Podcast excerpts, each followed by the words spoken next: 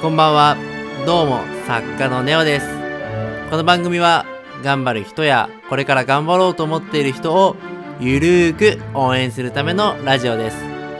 リマとミーモンというブログで、文字にも起こしておりますので、そちらもご覧いただけるとありがたいです。それでは、今日もよろしくお願いいたします。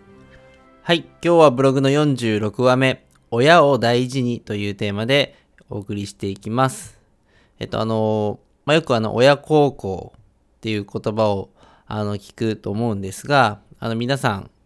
あの、親孝行しているなという実感をお持ちですかね。あの、もちろん、あの、様々な事情で親孝行が、あの、あの、できない方であったりとか、あの、したいと思えない方というのも、あの、あると思うので、あの、一概にその、絶対親孝行しなければいけないとあのいう話ではなくて、ちょっと今回その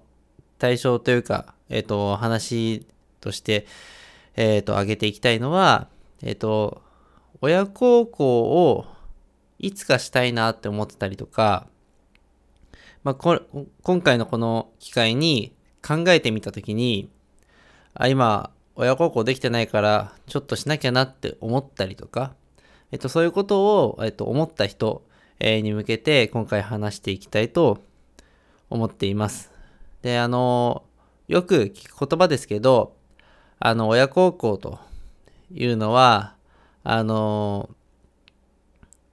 後悔してからでは遅くて、まあ、当然、あの、普通に考えれば、えっと、親の方が、あの、先に他界しますし、えーまあ、先に、えー健康的なあの体ではなくなっていくものなので、えっ、と、まあなんか、いつか旅行に連れて行こうと思っていたとしても、そのいつかは急に来なくなってしまう可能性があると、えーというものなので、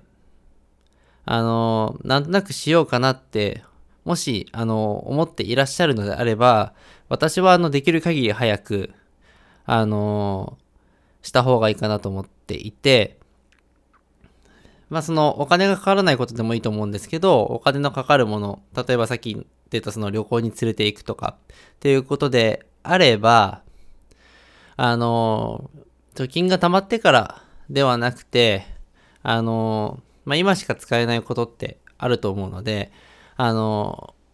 行ける範囲でいいから、あの、連れて行くとかっていうのは、あの、非常に重要かなと思いますし、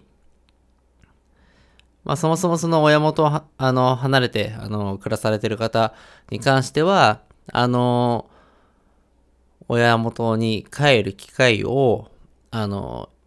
いつもより増やしてみるとか、まあ年に数回しか帰れないのであれば、えっ、と、それを倍にしてみるとか、えっ、と、やれることはあると思っていて、まああの、自分がやりたいこと、やってあげたいことっていうのもあれば、あの、相手が何をしてほしいのかというのもあると思うので、本当にその帰ってくる回数が増えればいいんだよという人もいるかもしれないし、まあとはいえね、やっぱなんか、どっか連れてってもらえたら嬉しいなとか思う方も、あの、いらっしゃるでしょうし、まああの、何を求めてるかが分かれば、あの、喜ばせる方法っていうのも、あの、分かると思うので、あのまあ、そこ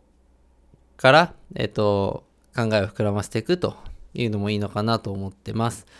で私は、あの、親に非常に迷惑をかけてきた、